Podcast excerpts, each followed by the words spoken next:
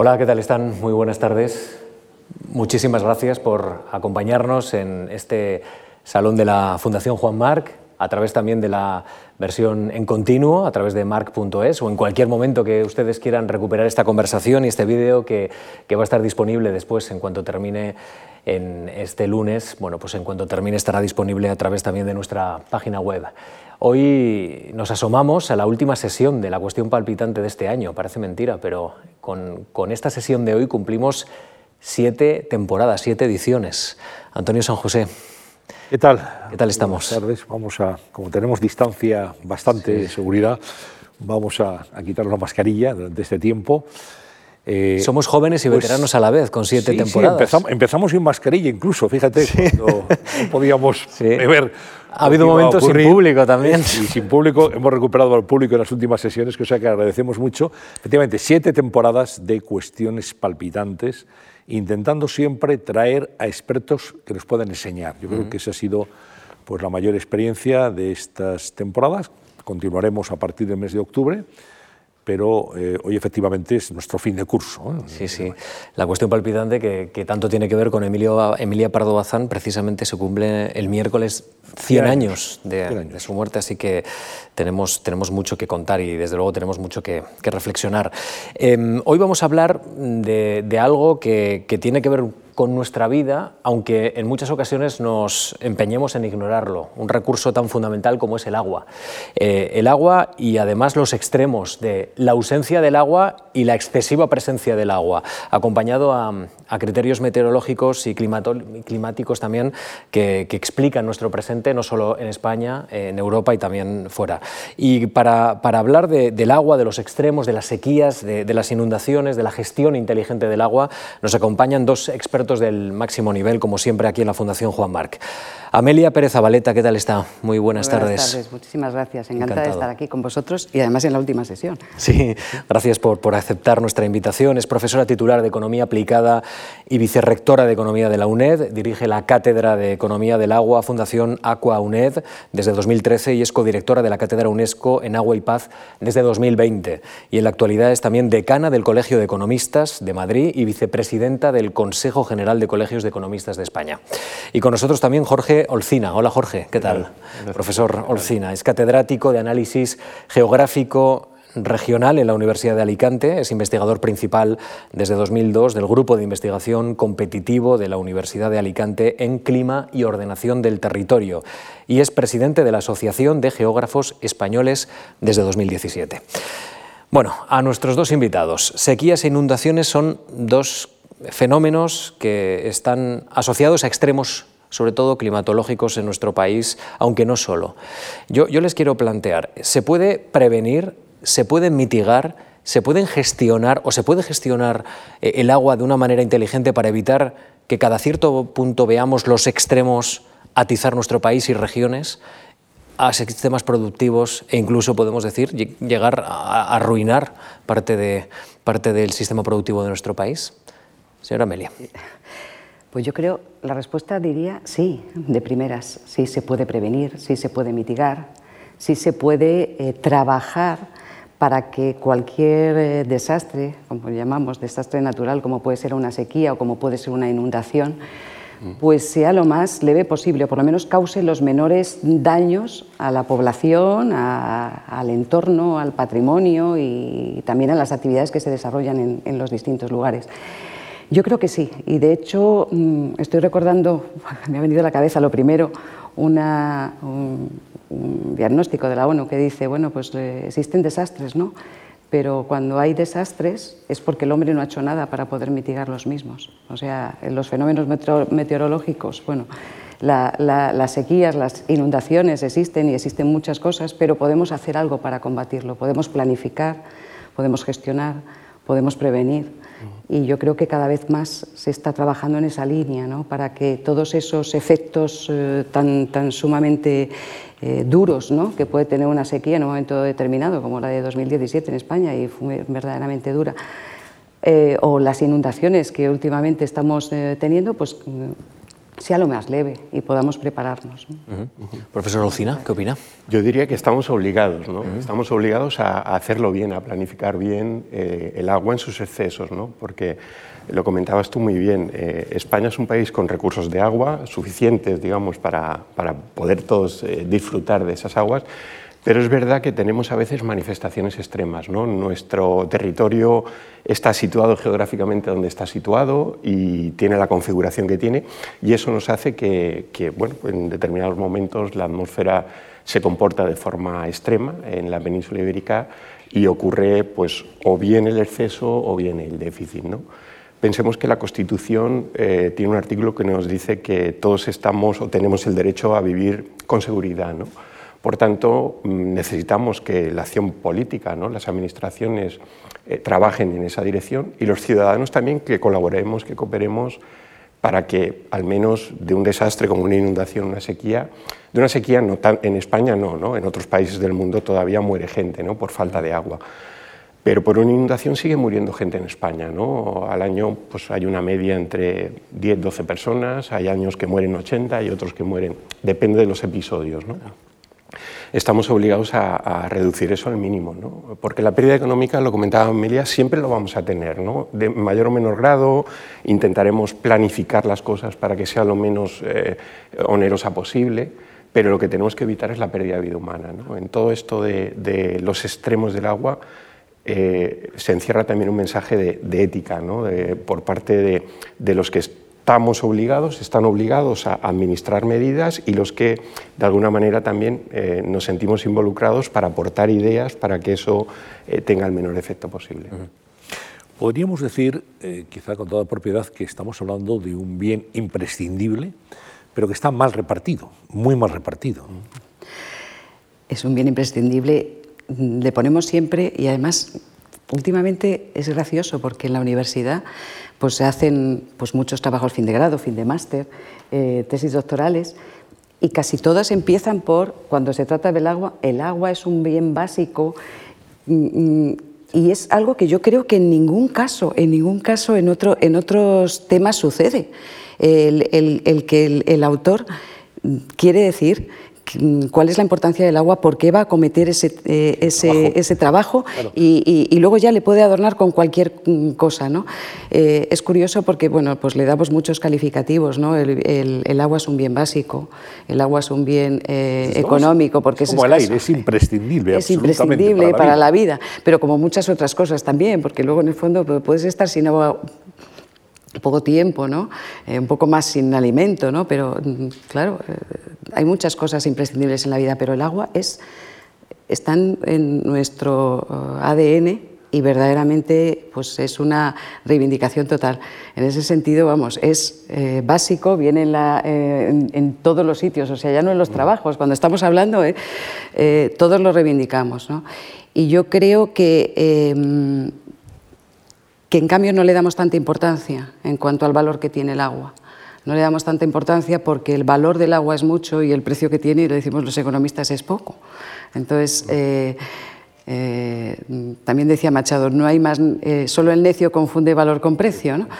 pero realmente es, es lo que estamos viviendo. Eh, no, le, damos, eh, le damos una importancia muy grande, sobre todo cuando lo utilizamos como un recurso, como los agricultores, ¿no? que lo necesitan para poder cultivar, y entonces es un, factor de producción que, es importante pero, eh, pero luego los ciudadanos en casa, pues es difícil. Yo pues, me dedico al agua y me cuesta que mis hijos pues, cierren el grifo y, lo han aprendido desde pequeños, pero esto es una realidad y entonces te cuesta, te cuesta y te cuesta transmitir pues, ese, ese valor eh, para, que, para que se dé la importancia. ¿no? Podemos ir profundizando ya.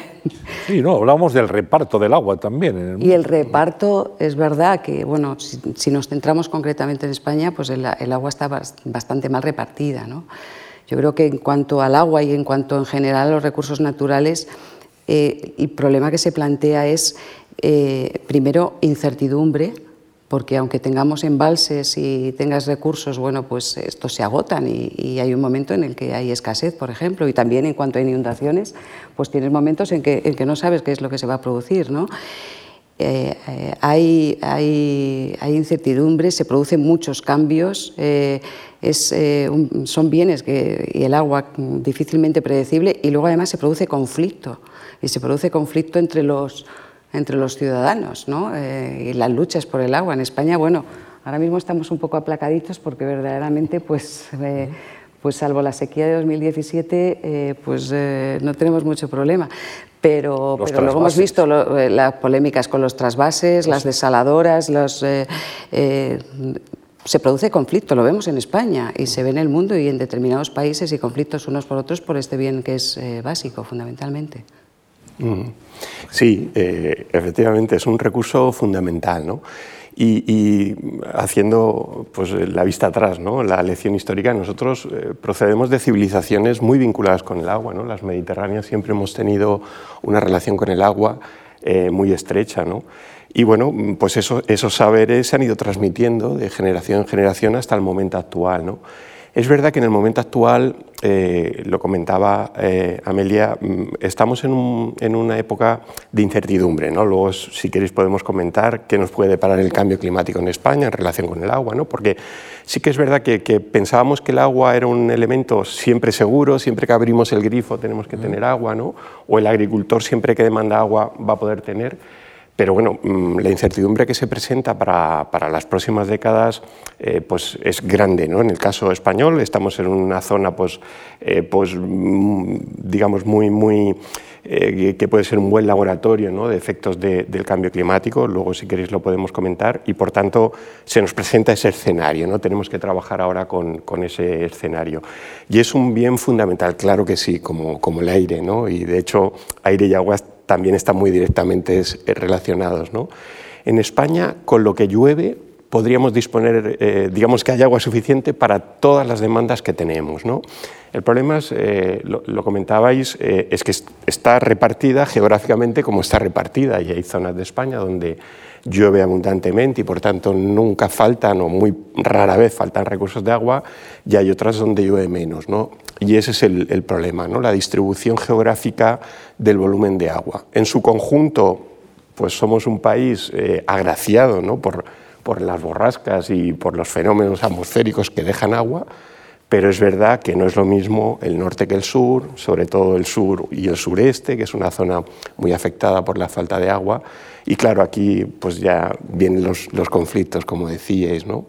Con una visión de Estado, pues bueno, tendríamos que planificar teniendo en cuenta eh, que a lo mejor donde sobra mm, puede ceder a los que faltan, ¿no? Pero si dentro del escenario del agua, del marco de la gestión, la planificación, incluimos la parte política, pues ya tenemos el, lío montado, por así decirlo. ¿no? Sobre esto luego podemos hablar, pero sí, es un elemento fundamental. ¿eh? Y bueno, mm, a fecha de hoy, por dar un dato optimista, tenemos los embalses muy bien, venimos de un año hidrológico bastante bueno y todas nuestras demandas a, corto plazo para el verano y tal, pues están, están abastecidas ¿no? con los recursos que tenemos. Y afortunadamente este año 2021 eh, pues está siendo bastante bueno. En estas dos respuestas de la profesora Pérez y el profesor Olcina se han tocado muchos temas, vamos a ir poco a poco desgranando porque creo que es parte de, del asunto esencial que, que, nos ha traído aquí a la Fundación. Eh, profesor, usted comenta el cambio climático. 2017 em, eh, una gran sequía.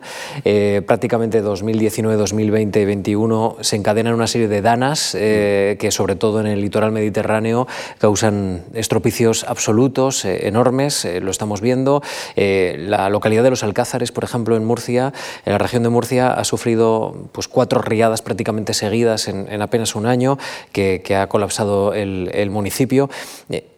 En España estamos viviendo fenómenos de sequía y fenómenos también de mm, inundaciones eh, mayores provocados por el cambio climático? Es decir, ¿el cambio climático está eh, afectando en mayor medida a nuestro país en esos dos ámbitos?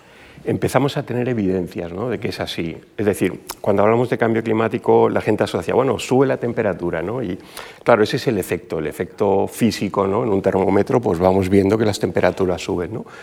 Pero realmente lo que está ocurriendo es que se está alterando la circulación de la atmósfera. ¿no? Esto, el clima se mueve por un tema de balances de energía, ¿no? lo que entra del sol, lo que produce la Tierra, lo que sale. Bueno, eso se está alterando ¿no? con la emisión de gases de efecto invernadero y eso repercute finalmente en, lo que llamamos las borrascas y los anticiclones que a diario pues, van pasando por, por latitudes eh, nuestras, ¿no? latitudes ibéricas. Y sí, ahora ya se está notando una relación en, el desarrollo eh, de las sequías que, por ejemplo, no hemos tenido una gran sequía desde los años 90. ¿eh? acordaros, el principio de la década de los 90 tuvimos la famosa última sequía que dio lugar a esos planes iniciales de desaladoras en España. ¿no? En el año 94-95 empezamos a hablar de eso ¿no? para solucionar el tema de la sequía. Desde entonces no hemos tenido una gran sequía, pero sí que hemos tenido sequías cortas pero intensas. ¿no? Esto es un elemento que, bueno, pues ahora diferentes grupos de, investigación climática están trabajando porque nos sorprende, por estadística nos tocaría vivir, o nos hubiera tocado ya vivir, una gran sequía y no la hemos tenido. Y sin embargo lo que estamos teniendo es borrascas muy intensas, lo que ahora llamamos danas o gotas frías, con una frecuencia mayor de lo normal que están provocando los daños eh, en, territorios españoles pues, pues muy graves y pérdida de vidas humanas. ¿no? Por tanto, lo que estamos notando es ya una alteración en, la concatenación normal de fenómenos atmosféricos. Y sí, podemos decir que sí, que ya empieza a haber una, relación.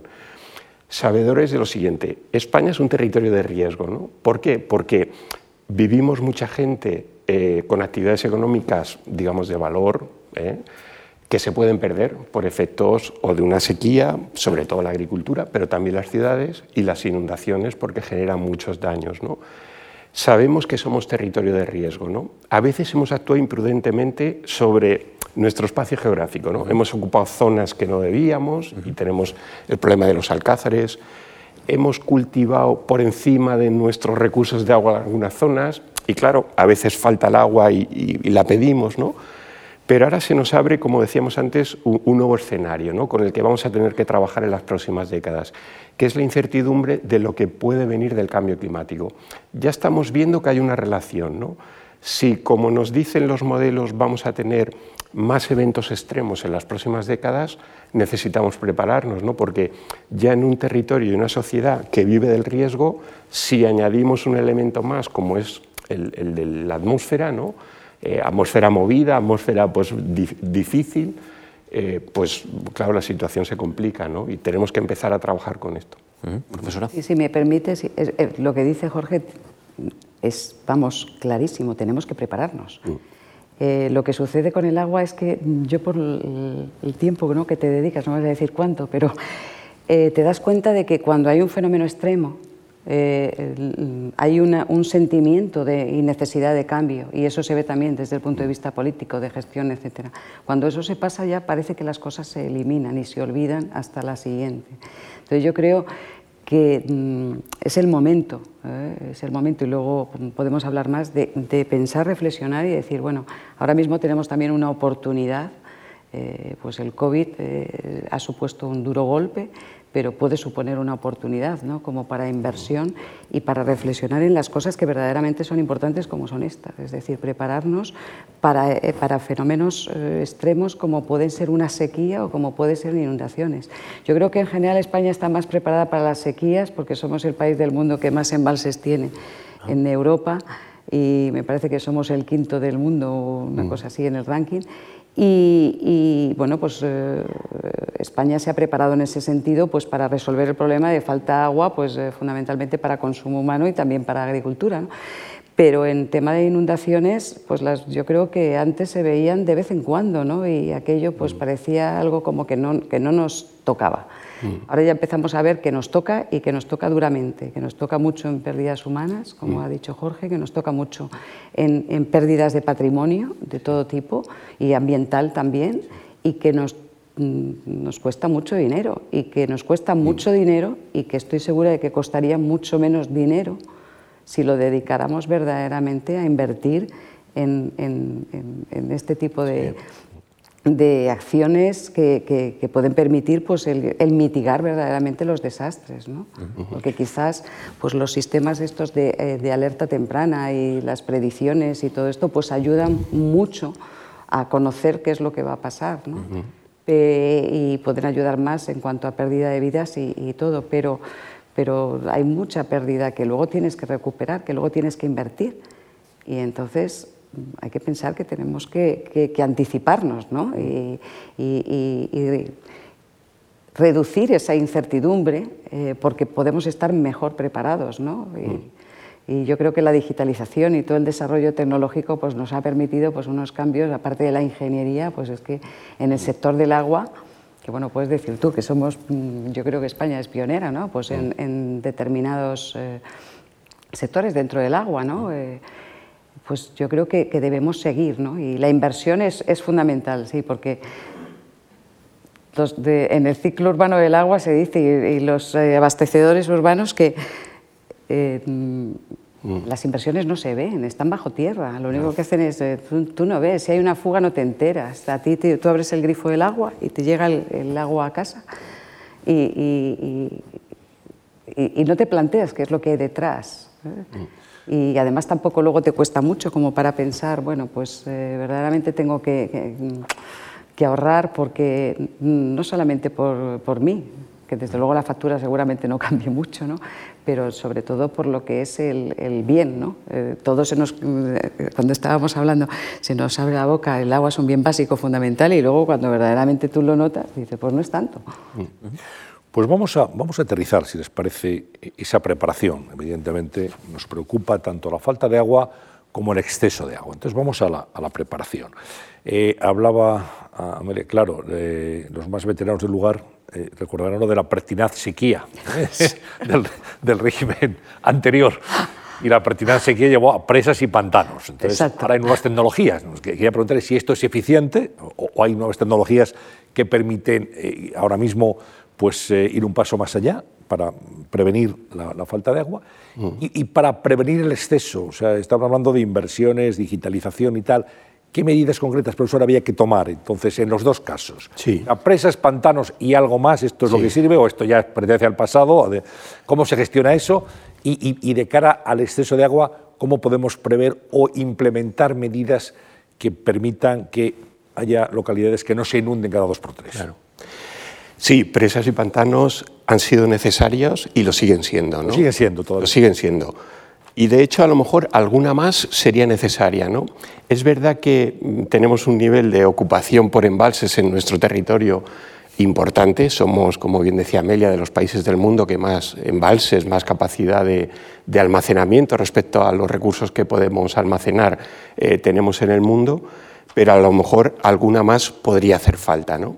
Claro, el problema es que a todo esto se ha venido a unir pues, todas las normativas ambientales. ¿no? Ahora se nos exigen estudios de impacto, informes. Eh, hay las, sociedades locales que a lo mejor van a recibir un embalse, un pantano, ya no están tan de acuerdo, ¿no? ya protestan, no quieren, quieren que se respete las condiciones de su medio natural y demás. Por tanto, yo creo que en, los próximos años ya va a ser muy difícil poder planificar eh, aumentando la capacidad de embalse. ¿no? ¿A qué tenemos que ir? Bueno, pues eh, yo creo que, eh, como decía, tenemos recursos suficientes para poder abastecer y tenemos nuevos recursos que se han venido a incorporar a nuestro sistema de abastecimiento natural que van a ser un poco la clave del futuro. ¿no? Me estoy refiriendo a la reutilización de las aguas depuradas. ¿eh? En España, en las ciudades consumimos en torno a 4.500 hectómetros cúbicos de agua, ¿no? Y estamos depurando apenas un 60% en condiciones que nos exige la Unión Europea. ¿no? Y sin embargo, de ese volumen solamente estamos reutilizando un 10%. Es decir, que tenemos ahí un margen importante de, muchos eh, cientos de hectómetros cúbicos para poder reutilizarlos. ¿no? Y a eso se ha unido también la desalación, ¿no? que bueno, pues en otros países se asume como un recurso más ¿eh? y en España tendremos que empezar a incorporarlo también como un recurso más. ¿no?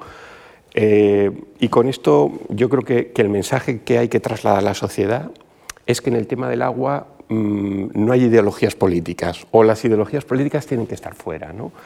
Lo digo porque a lo mejor eh, cuando se han planteado soluciones a las sequías, ¿no? los trasvases o la desalación, Si eres de los trasvases, eres más de derecha, si eres de la desalación, no, es decir, es que esto, esto no es eh, un partido de fútbol del Madrid-Barcelona, ¿no? aquí estamos jugando con un elemento muy serio que necesitamos para la planificación de actividades, para la vida en las ciudades, y tenemos que ir a las soluciones que científicamente sean mejores.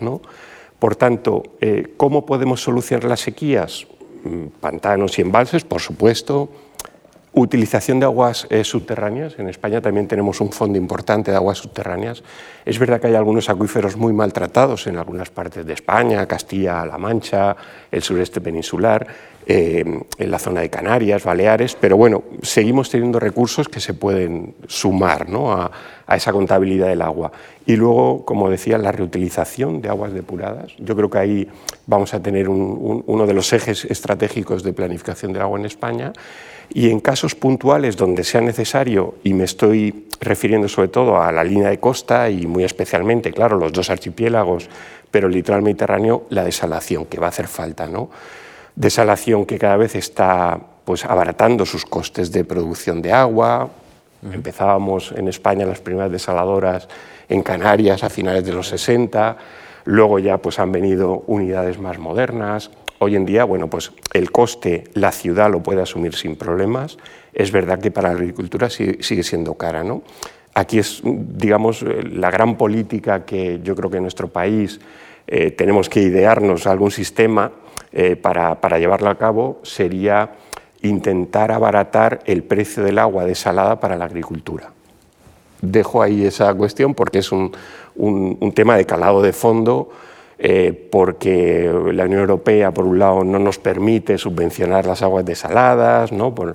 porque hay que sufragar los costes de la construcción de una desaladora y demás, pero es verdad que si no se abaratan, pues la agricultura va a ser reacia, ¿no? y en algunas partes del Mediterráneo seguramente harán falta por cuestión climática. ¿eh? Luego, si queréis, hablamos de los trasvases, pero hay trasvases que se están poniendo en cuestión porque está lloviendo menos en las cabeceras de, algunos ríos, ¿no? y eso también tenemos que llevarlo en cuenta a la hora de planificar.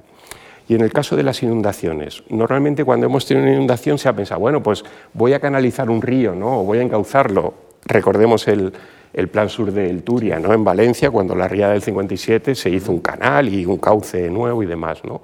Bueno, esa es una solución que seguramente en algunos tramos de ríos de España necesitaremos hacer si se pone en salvaguarda la vida humana. Es decir, canalizar un río para salvar la vida humana es verdad que tiene un coste ambiental importante, pero hay un, digamos, un, elemento mayor que es la vida humana. ¿eh? Por tanto, hará falta hacerlo. ¿no?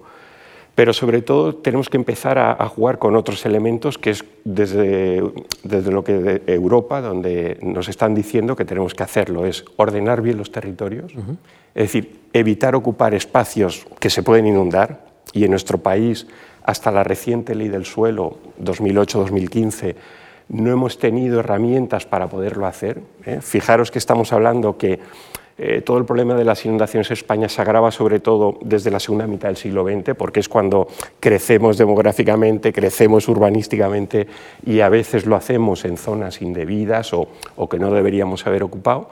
Por tanto, la ordenación nos va a permitir arreglar la situación de hoy para el futuro. Y sobre todo hay un elemento fundamental, la educación, la educación ambiental. ¿no? Es decir, necesitamos educar en los colegios para el riesgo, que en España todavía no lo hacemos. ¿no? Ahora se está hablando, meter temas de cambio climático y tal. Todo eso está muy bien, pero lo primero es salvaguardar la vida humana. ¿no? Y lo primero por lo que se pierde una vida humana es por una inundación o por un temporal. ¿no? Y eso tenemos que enseñarlo en los colegios. ¿no? no sabríamos reaccionar si hiciéramos una pregunta al público asistente, ¿cómo reaccionaría si ahora nos avisan que viene una riada, ¿no? que viene un golpe de agua y tal? No sabríamos hacerlo, no nos han enseñado. ¿no? Tenemos que empezar a, trabajar con ese tema. Y por supuesto que hay nuevas tecnologías que nos van a ayudar. ¿no? Por ejemplo, recibir mensajes en los teléfonos móviles. ¿no? Cuando hay inundación, en la inundación que comentábamos en los Alcázares o en, la Vega Baja del Segura del 19, bueno, pues hubo un elemento fundamental y es que se dio una alerta por parte de AEMET con 24 horas de antelación, una alerta roja, la primera vez que se había hecho con 24 horas. Eso ayudó a salvar vidas, ¿no? porque ya motivó a que los municipios dispusieran de sus mecanismos de protección civil, alertaran a la población. Eso fue fundamental. ¿no? Eso tiene que llegar al ciudadano, al teléfono móvil. Y hay países que lo están haciendo. ¿no? Japón, Estados Unidos ya tienen sistemas que si viene una situación de lluvias fuertes te avisan en el móvil, oye, quédate en casa, no salgas, no saques el coche y tal. Ahí tenemos que llegar también en España. ¿no? Está habiendo investigación para eso, pero necesitamos desarrollarla. Sí, yo estoy totalmente de acuerdo en lo que dice eh, Jorge. Y empezando por lo último, la educación es fundamental. O sea, es, es algo básico y, y, en lo que vamos entrando cada vez más. Y yo creo que, que mejoraremos, eh, mejoraremos. ¿no? El tema de la sequía sí que la educación es cuando, cuando falta agua, verdaderamente sí que vemos en todos los programas eh, anuncios de las empresas de, eh, y, y, y mensajes que te están llegando ahí, por ejemplo, puede haber un poco más de sensibilidad ¿no? en, el, en, en, el, ciudadano. ¿no? Eh, hay sequía y, bueno, vamos a ver si cerramos el grifo mm, por lo que pueda pasar. ¿no?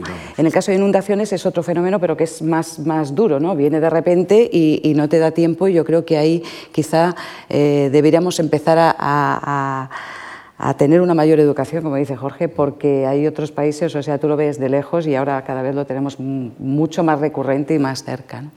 Y voy a entrar en un tema un poco, Jorge es menos político que yo, yo no soy nada política, yo lo veréis ahora, pero sí que es cierto que el tema del agua es un tema que se usa como mucho como arma política. Yo lo he sentido, yo he estado en el Consejo Nacional del Agua de, antes de que se aprobara el, la directiva Marco en 1996-98 hasta el 2000, 2008, una cosa así. Estuve 10 años y he pasado por distintos gobiernos.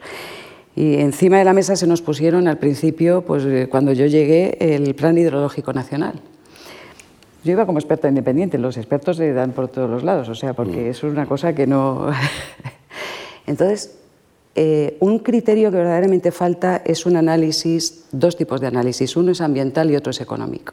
Entonces, tú dices, plan hidrológico, pues mira, no tienes un... En, en, esa época, también ahora viéndolo con otra perspectiva histórica, lo ves desde, otra, desde otro punto de vista, ¿no? porque también hace ya pues, estos años no es lo mismo. Pero, eh, pero, pero entonces faltaba información para la toma de decisiones. Luego viene y dices, desaladoras. Pues exactamente igual, es que me has planteado, o sea, uno cuando vota en contra de todos los gobiernos, pues se convierte en nada. Entonces, desaladoras, pues no tienes un análisis eh, verdaderamente en aquella época en ese momento, ni ambiental, ni desde el punto de vista tampoco económico, que pueda sustentar una decisión u otra.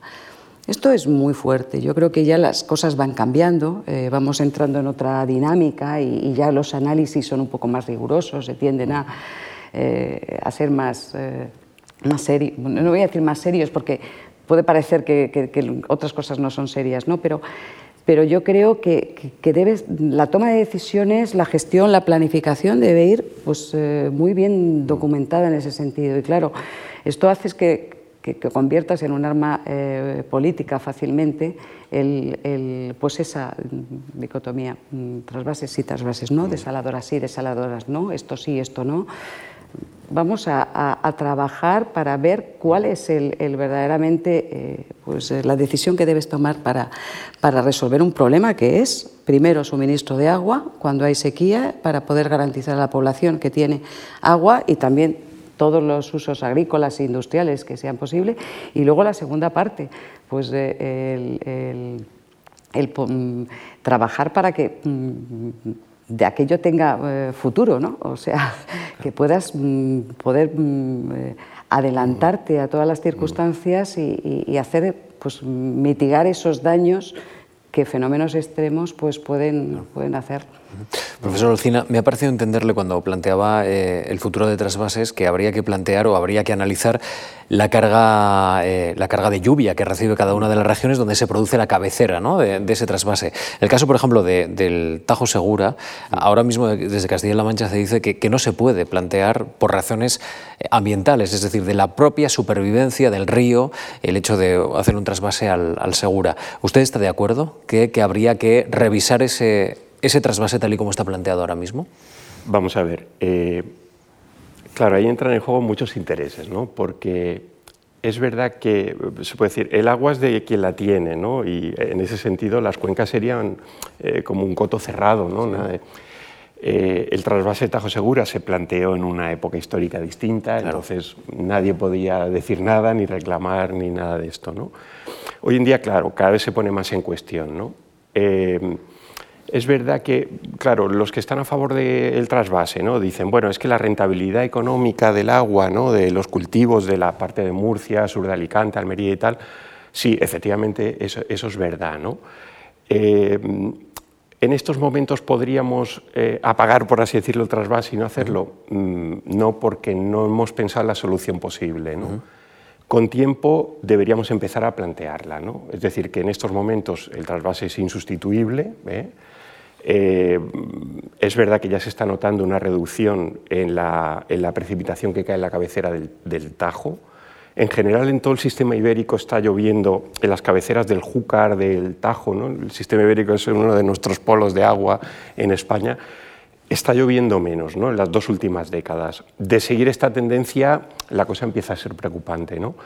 Y, por tanto, mm, aunque no sea por causa política, tendremos que pensar en soluciones a la situación actual por causa climática. ¿no? Bueno, eh, sí, eh, claro, desde Castilla-La Mancha nos pueden decir, es que el agua primero la tengo que usar yo porque circula por mi, por mi territorio, ¿no? Es entendible esa, esa postura, ¿no? Quizá a lo mejor no es tan entendible que a lo mejor pongamos cientos de hectáreas de cultivos que a lo mejor no son rentables en regadío. Esto también tendríamos que pensarlo en el conjunto de España. ¿no? Porque ahí entra el factor de la solidaridad claro, entre territorios, ¿no? Claro. porque esto es una planificación nacional. Claro. ¿Eh? Y cualquier plan hidrológico que hagamos en el Estado español que no tenga el consenso, diríamos siempre, de los dos grandes partidos, ¿eh? derecha e izquierda, está condenado al fracaso, porque lo vimos eh, con el plan hidrológico del 2001, luego con el programa de agua tal, cuando entró la derecha pues estaba en contra. Esto no puede ser, es decir, hay, hay, temas, se dice recurrentemente, pero es que es así, ¿no? La educación, tal, el agua son temas de Estado. Ahí deberíamos mm, obligar a los políticos a sí o sí ponerse de acuerdo en unos mínimos que no se pudieran tocar. ¿no? En España no solo funciona el trasvase del Tajo Segura, hay trasvases en el norte, hay trasvases en Andalucía, hay trasvases en Cataluña. Esos a veces no se saben o no se conocen tanto, ¿no? pero, pero son trasvases. Sí, generan menos ruido, ¿verdad? Claro. Genera este ruido el del Tajo Segura porque es verdad que cada vez se está notando una tendencia a la disminución de lluvias de la cabecera y están aumentando las demandas en Castilla-La Mancha. Y claro, eso genera tensiones. ¿eh? ¿Cómo podemos solucionar esto? Vamos a hacerlo, pero vamos a sentarnos a hacerlo. ¿no? Eh, reutilizando agua depurada, pero depurando mejor, podría ser una solución. Es una de las soluciones. Consiguiendo agua desalada más barata para cultivos de alta rentabilidad es otra de las soluciones. ¿no? Pero necesitamos sentarnos a hacerlo, ¿no? porque si no, estamos condenados a que cada 10 años estemos hablando de este tema porque no habremos encontrado la solución. ¿no? Y por tanto, bueno, yo siempre digo, no es un tema de, un de partidarios de los trasvases y tal, no, yo, yo no caería ahí. Yo creo que cada territorio necesita o, requiere unas, unos recursos de agua para, para funcionar agrícolamente en las ciudades y tal, y debemos ser capaces de pensar cuáles son los, los, recursos que disponemos para dotarle. ¿Que puedan venir de algún trasvase? A lo mejor pueden venir de algún trasvase. Si se ponen de acuerdo cuenca cedente y cuenca receptora y no hay problemas, adelante. ¿no? ¿Que puedan venir de otros recursos? Sí, pero tenemos que hacerlo con consenso de Estado. Si no, no servirá de nada. Sí, tienes razón. Y bueno, de hecho ahora me parece leer, no llevo este tema, que me parece que se ha reducido precisamente mm. el, trasvase, los hectómetros cúbicos hace nada, precisamente por este problema que se está señalando, que es un problema verdaderamente fuerte ¿no?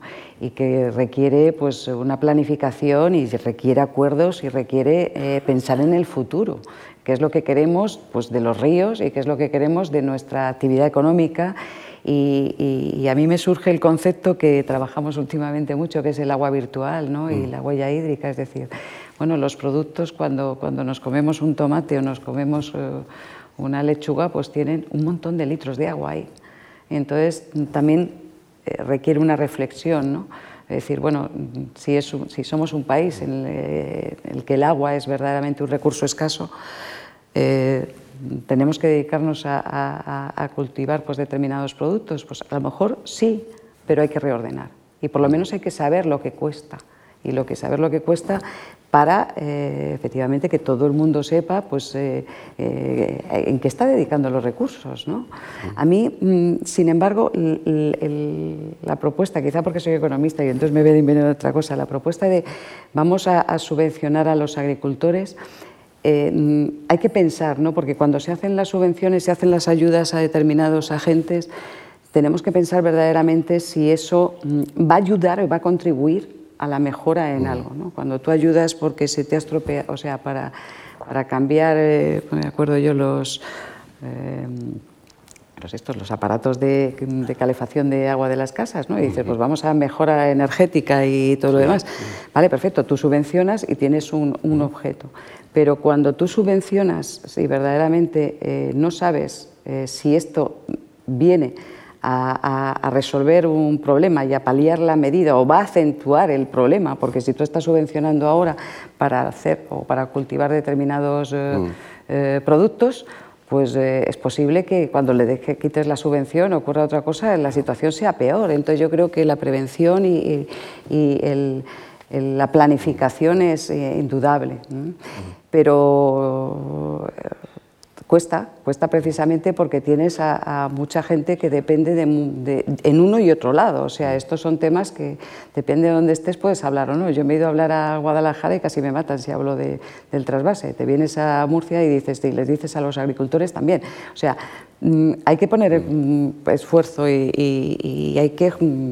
Mm, eh, conocernos mejor y desde luego confiar y, empezar a planificar ¿no? y gestionar pues con una visión de futuro, porque cada vez nos damos cuenta de que las cosas van cada vez más rápido y que hay que, hacer, que hay que hacer algo, que hay que tomar decisiones y, pronto. ¿no? Dice, el otro día estaba viendo el, programa, bueno, digo programa porque lo vi por, por, la plataforma, del futuro de las ciudades. Pues el futuro de las ciudades, el futuro de la agricultura, el, futuro de España, ¿no? está en, el agua, eh, entre otras cosas. ¿no?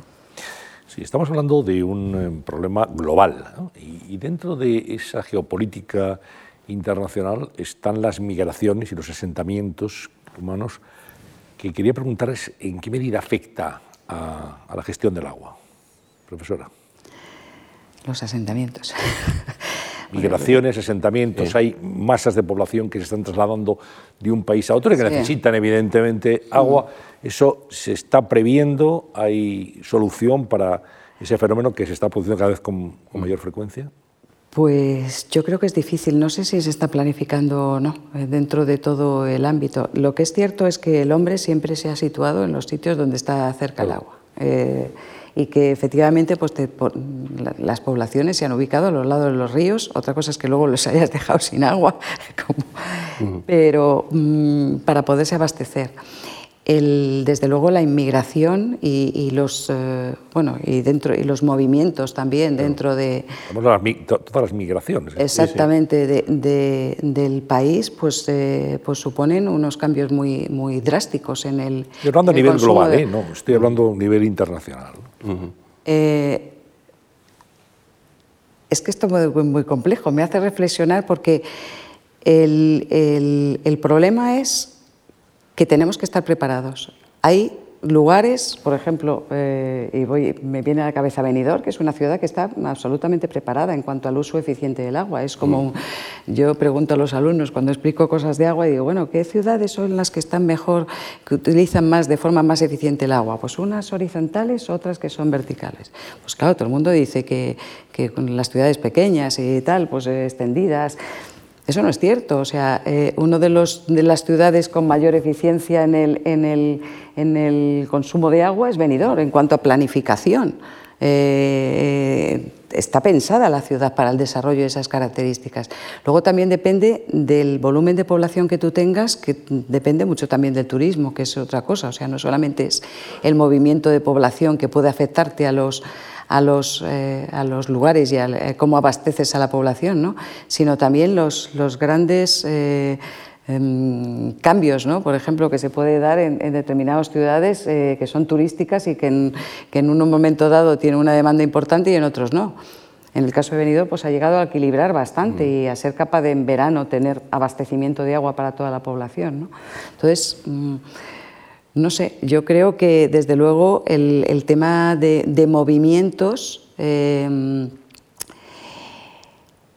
es un tema duro, no sé lo que piensa Jorge, es un tema duro. yo no me atrevería a decir, deberíamos planificar mucho más antes. Eh, está la, Sí, sí, no, es un tema apasionante, ¿no? Porque estamos hablando de las migraciones ya por causa climática, ¿no? Como se está diciendo, ¿no? Los países desarrollados hemos conseguido eh, mantener fija la población y mover el agua, ¿eh? por así decirlo, pero hay, hay, zonas del mundo que no tienen recursos económicos para hacerlo. ¿no? A mí me preocupan en estos momentos dos zonas. Una, la franja del Sahel, que siempre ha sido una franja muy problemática ¿no? de movimientos de población porque eh, no llueve con la regularidad siempre que es necesaria. Y por otro lado, la India. ¿no? Hay zonas de la India donde las lluvias del monzón en las últimas dos décadas pues ya no están siendo tan abundantes o, en el calendario de, a lo largo del año que se suelen producir eh, con esa regularidad que antes tenían. ¿no? Y claro, ahí estamos hablando de varios cientos de millones de personas. ¿no? Se calcula que hay 20 millones de personas en diferentes regiones del mundo que al año se están moviendo por causa atmosférica. ¿eh? Podríamos decir migraciones climáticas. Sí, en el fondo estamos hablando de esto. ¿no? Y claro, las previsiones es que si siguen eh, las eh, condiciones ¿no? de cambio climático que estamos ahora, esto puede ir a más. ¿no? Y bueno, pues, pues claro, ahí las Naciones Unidas algo tienen que decir. Estamos con la necesidad de cumplir unos objetivos de desarrollo sostenible de aquí al 2030, ¿no? Uno de ellos es el de la acción por el clima, número 13, ¿no?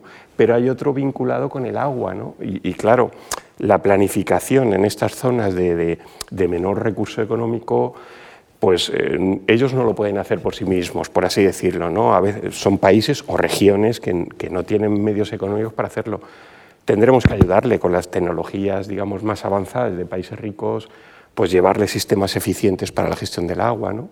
Comentaba Amelia el, caso de Benidorm, ¿no? para mí es uno de los casos que siempre a mis alumnos les digo, porque la gente a veces critica a Benidorm, uy, tal, eh, claro, puedes tener una ciudad construida en, la vertical con un modelo compacto, ¿no? pero es que apenas se pierden litros de agua en las, redes de, de, distribución de agua, ¿no? lo decía Amelia, tiene una eficiencia en la red superior al 95%, es la más alta de Europa. ¿eh? Benidorm es la ciudad de Europa con mayor eficiencia en la gestión del agua. ¿no? ¿Por qué hay que destacar estos casos? Porque son los ejemplos que llamamos de buenas prácticas. Este es el objetivo a perseguir en toda España, porque en España seguimos perdiendo más de 700 hectómetros cúbicos, es decir, un par de trasvases Tajo Segura al año, de la media de los últimos años, en las redes de agua potable.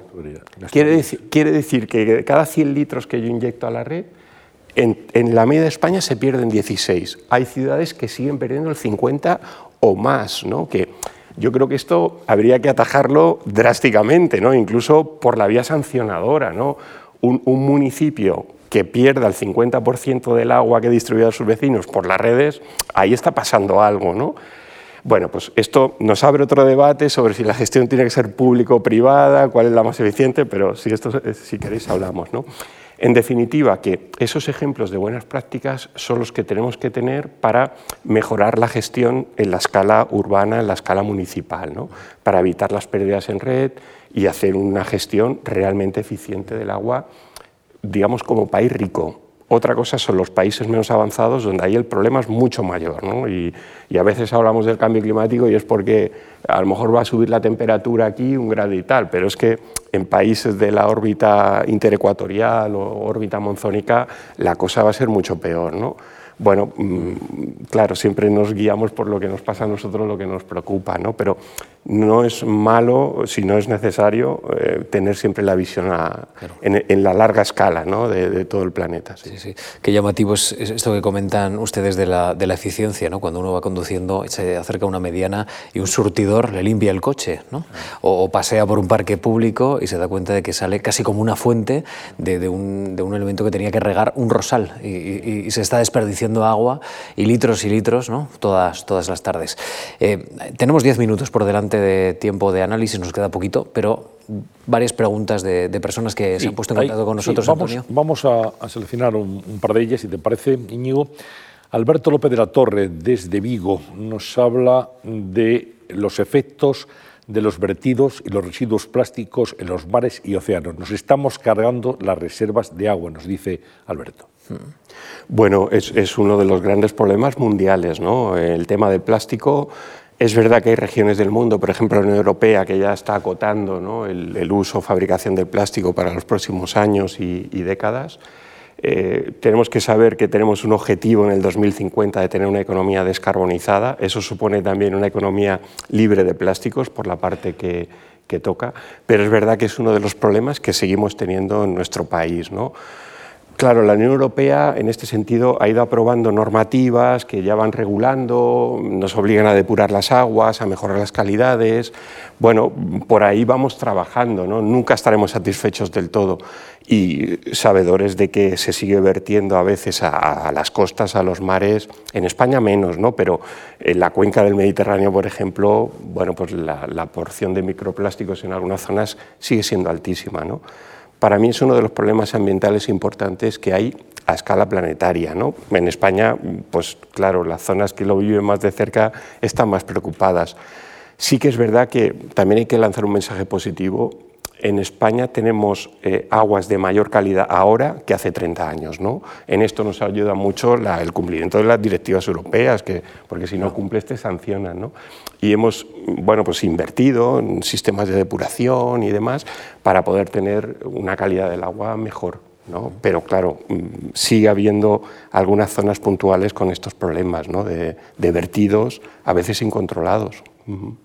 Amelia, ¿alguna reflexión al respecto? Sí, bueno, es que es un problema fundamental y es un problema el tema de la contaminación por plásticos, desde luego, el tema de las toallitas higiénicas, que, además eh, y todo lo que, lo que eh, tapona los colectores y cómo tienes que limpiar todo eso y, la cantidad de recursos que se, que se, que se gastan en, en, en, arreglar, pues algo que debíamos resolver, pero antes, ¿no? Eh, previo. Y el tema de los plásticos, yo creo que ahora mismo yo creo que también hay una conciencia, ¿no? y estamos viéndolo en todos los sitios, que se, vamos hacia una reducción y nos preocupamos por poner agua del grifo y estamos encantados porque nos pongáis agua del grifo aquí, ¿no? el canal. Y no, es un agua muy buena, como claro, por supuesto. Y entonces eh, eh, yo creo que, que, hay un poco de conciencia, pero, pero yo digo que nos cuesta, o sea, yo digo entre mis colegas y todo, vas en la universidad y te ponen el agua de, y, y tú luchas y dices, eh, pero bueno, vamos a ver, no podemos poner el agua del grifo. Es un verdadero problema. Y el, tema de la contaminación, no solamente por, eh, por, plásticos o microplásticos, sino también pues, eh, con, con los, todos los desechos que tiramos a los ríos y al mar, pues es verdaderamente... el problema, hemos hablado de cantidad, pero problemas de calidad, aunque verdaderamente para el consumo humano tenemos, pues yo creo que las mejores mm. aguas del mundo, pues en casi todos los sitios de España, pero, pero para llegar a eso hay que, hay que invertir mucho. Y, antes estaba diciendo Jorge pues el tema de la necesidad de inversión en infraestructuras. Hemos hecho nosotros un estudio.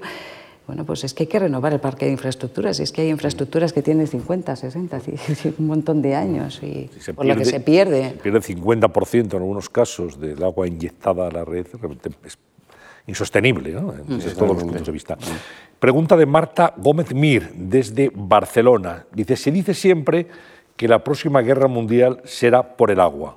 ¿Es cierto o un lugar común? Bueno, podría ser una de las causas, claro. Eh, si el agua es política, eh, evidentemente, dos países que se ven mal y encima uno haga apropiación de sus recursos de agua, ya está la chispa encendida, ¿no? Por tanto, sí, puede ser una, una de las causas, cómo no.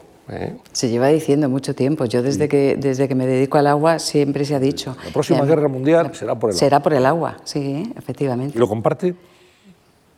Pues espero no compartirlo, porque no quiero que haya otra guerra mundial por el tema. Espero que lo seamos capaces de resolverlo antes que lleguemos a Porque una es guerra una mundial. causa, evidentemente, Pero podría ser una causa. He dicho, es una, he es dicho una causa tema- peligrosa, ¿no? Claro, el tema del conflicto lo he dicho claramente y eso se da conflicto y en países civilizados eh, puedes decir, pues se plantean fla- conflictos entre, entre comunidades, regiones, Pero hay zonas del pues mundo donde se plantearía en términos de supervivencia. Pero totalmente, sí. Y, y tenemos el choque de que el agua ya cotiza en la bolsa de Nueva York y al mismo tiempo resulta que te pegas por el agua en otro sitio. Por... Pero sí. Una última cuestión. Los fondos europeos, Amelia, eh, son una oportunidad para invertir en más eficiencia, en una opción verde también para, para modernizar nuestra economía, eso, de eso estoy seguro, si, si lo aprovechamos bien, pero en el ámbito del agua, eh, ¿es también para nuestros recursos, nuestras infraestructuras, una buena oportunidad? Es una auténtica oportunidad. Desde mi punto de vista, yo creo que es fundamental. Yo creo que ahora mismo todos eh, hemos, estamos focalizando de una u otra forma en los fondos europeos la ayuda que nos va a venir de Europa, que tiene que venir por cuatro ejes fundamentales, que es la transición ecológica, el reto demográfico, la digitalización y, el tema de género y, y yo creo que mm, todo lo relativo a transición ecológica, todo lo relativo a la digitalización eh, y, de- y, desde luego la cohesión social, porque estamos hablando también de poner a, a determinadas regiones al mismo nivel que otras, yo creo que es fundamental que eh, hay algunos apartados no específicos, sobre todo pues ligados a inundaciones, que si se viene, si se cita los recursos hídricos y desde luego yo creo que tanto desde el punto de vista público como desde el punto de vista privado tiene que ser una oportunidad que no podemos dejar pasar. Tota- totalmente. Para mí este año es, es fundamental, ¿no? Eh, puede marcar un punto de inflexión ¿no? en, en el tema del cambio climático, porque veremos a partir del 2021 si el volumen de emisiones a la atmósfera realmente empieza a tener una tendencia a la disminución. Hasta ahora no lo ha tenido y el problema se sigue, se sigue agravando. En materia, tenemos un objetivo de cumplimiento en esta década de, los, de desarrollo sostenible de las Naciones Unidas. Como país, digamos, eh, rico, avanzado, tenemos la obligación ética de, cumplirlo. Tenemos el horizonte 2030 de la Unión Europea, que ya nos está marcando unos deberes para hacer en nuestra economía. En definitiva, tenemos una serie de, retos. En la planificación del agua se tienen que aprobar los planes hidrológicos de las cuencas hidrográficas de España para el horizonte 2027. A partir de ahí se tendría que diseñar un nuevo esquema de, de planificación del agua para el conjunto del Estado. Por tanto, este año 2021 y los que vienen son determinantes. Si podemos disponer de esos fondos de la Unión Europea, que nos van a hacer falta para el tema ambiental, ¿eh? Mejor que mejor, ¿no? porque si no habrá muchas acciones, muchas eh, cuestiones que, que, queden en el papel planificadas que no podremos llevarlas a cabo. ¿no? Y para mí, de verdad que eh, entramos en dos, tres años en materia ambiental, de planificación del agua y de adaptación al cambio climático fundamentales. Si conseguimos reorientar nuestra economía y nuestra sociedad hacia esos objetivos ¿no? finalistas, digamos que iremos por el buen camino, como siempre ponemos ejemplos de países del norte de Europa que llevan años planificando todo esto y tal. ¿no? Ojalá pueda ser así y nos van a hacer falta fondos económicos, claro. Jorge Olcina, muchísimas gracias. Un placer. Y Amelia Pérez Zabaleta, gracias también. Gracias a vosotros. Gracias a, a los dos, a dos expertos que nos han ayudado a comprender qué está en juego. Antonio, eh, como tantas otras ocasiones, en la cuestión palpitante nos hemos topado con una realidad, ¿no? Es la necesidad de un gran consenso estratégico para saber qué hacemos con los grandes elementos de Estado y ahora con esta reflexión del profesor Olcina nos estamos jugando unos años que son vitales. Bueno, pues vamos a cruzar los dedos, a ver si lo hacemos bien. Pues sí, sí, porque a veces hablamos de cuestiones que son importantes, pero esta, como decíamos, y se ha dicho aquí también eh, en esta sesión, es que es absolutamente fundamental e imprescindible. ¿no? Es una cuestión que afecta a España y afecta a todo el mundo, por lo tanto, más vale que nos pongamos a ello cuanto antes. ¿no? Uh -huh. Bueno, pues gracias a, a, los dos, gracias Antonio por estos siete años de, de cuestión palpitante ¿eh? y gracias también a todos ustedes. Les esperamos en, a partir de octubre. Gracias.